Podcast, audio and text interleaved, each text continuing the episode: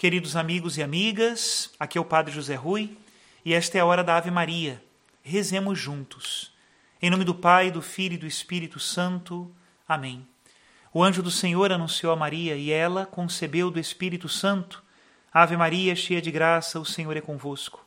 Bendita sois vós entre as mulheres, e bendito é o fruto do vosso ventre, Jesus. Santa Maria, Mãe de Deus, rogai por nós, pecadores, agora e na hora de nossa morte. Amém. Eis aqui a escrava do Senhor, faça-se em mim segundo a vossa palavra. Ave Maria, cheia de graça, o Senhor é convosco. Bendita sois vós entre as mulheres, e bendito é o fruto do vosso ventre, Jesus. Santa Maria, Mãe de Deus, rogai por nós, pecadores, agora e na hora de nossa morte. Amém.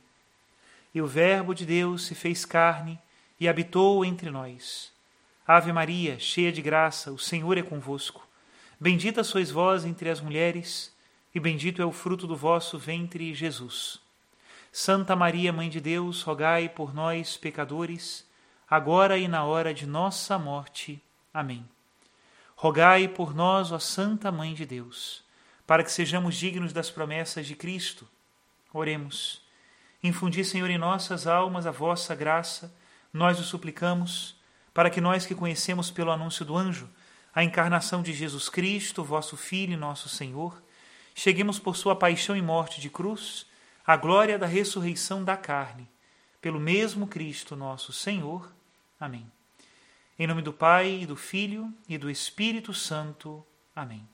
Queridos irmãos e irmãs, vamos escutar hoje uma pequena meditação do Papa Francisco sobre a morte ela está escrita na exortação apostólica Amoris Laetitia, sobre o amor na família.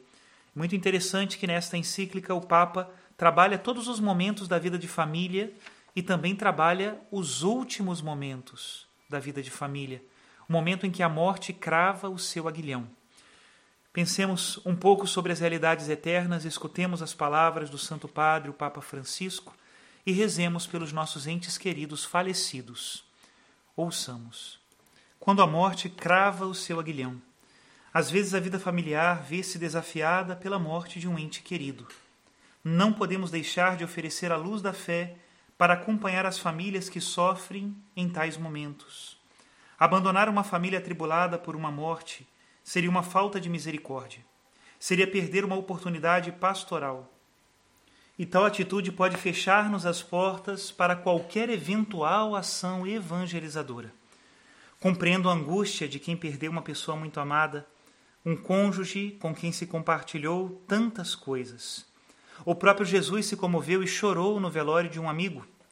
E como não compreender o lamento de quem perdeu um filho? Com efeito, é como se o tempo parasse. Abre-se um abismo que engole o passado e também o futuro. E às vezes chega-se até a dar a culpa a Deus. Quantas pessoas, eu as compreendo, se chateiam com Deus neste momento. A viuvez também uma experiência particularmente difícil. Alguns mostram que sabem canalizar as próprias energias com dedicação ainda maior para os filhos e para os netos, encontrando nesta expressão de amor uma nova missão educativa. Aqueles que não podem contar com a presença de familiares aos quais dedicar-se e dos quais receber o afeto e proximidade devem ser apoiados pela comunidade cristã com especial atenção e disponibilidade, sobretudo se se encontram em condições de indigência. Em geral, o luto pelos falecidos pode durar bastante tempo, e quando um pastor quer acompanhar este percurso, deve adaptar-se às necessidades de cada uma das suas fases. Todo o percurso é atravessado por questionamentos sobre as causas da morte, o que poderia ter sido feito, o que uma pessoa vive nos momentos anteriores à morte. Com um caminho sincero e paciente de oração e libertação interior, a paz volta. No luto, há momentos em que é preciso ajudar a descobrir que, embora tenhamos perdido um ente querido, existe ainda uma missão a cumprir e não nos faz bem querer prolongar a tristeza, como se isto fosse uma homenagem. A pessoa amada não precisa da nossa tristeza, nem deseja que arruinemos a nossa vida. E também não é a melhor expressão de amor lembrá-la e nomeá-la a cada momento, porque significa estar preso a um passado que já não existe, em vez de amar a pessoa real que agora se encontra no além. A sua presença física já não é possível.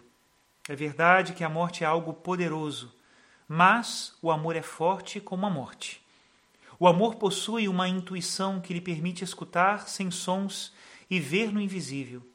Isto não é imaginar o ente querido como era, mas poder aceitá-lo transformado, como é agora.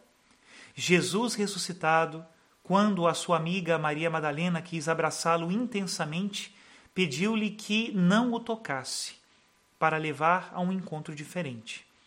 Consola-nos saber que não se verifica a destruição total dos que morrem, e a fé assegura-nos que o ressuscitado nunca nos abandonará. Podemos assim impedir que a morte envenene a nossa vida, torne vãos os nossos afetos e nos faça cair no vazio mais escuro.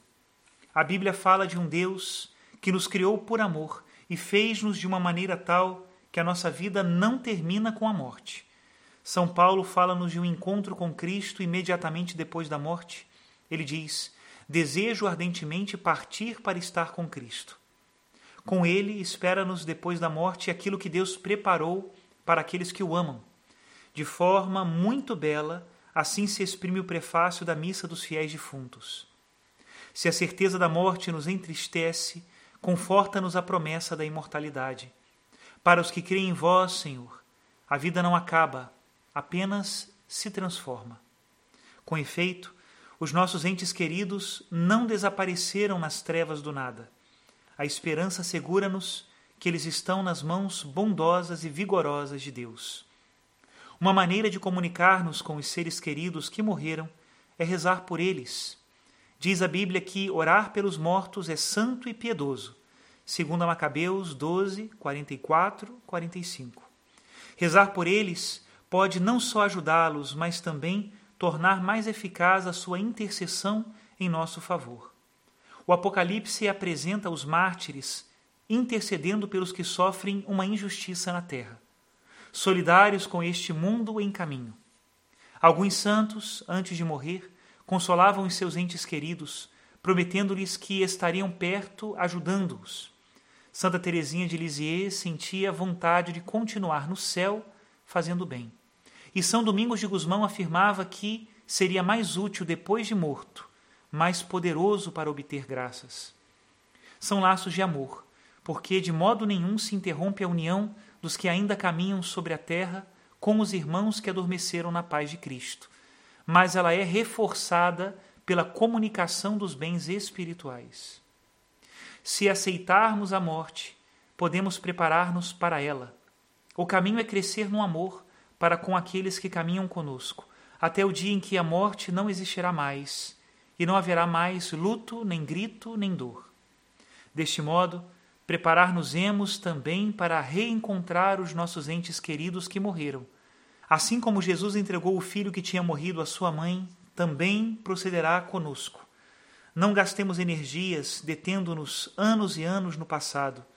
Quanto melhor vivermos nesta terra, tanto maior felicidade poderemos partilhar com os nossos entes queridos no céu. Quanto mais conseguirmos amadurecer e crescer nesta terra, tanto mais poderemos levar-lhes coisas belas para o banquete celeste.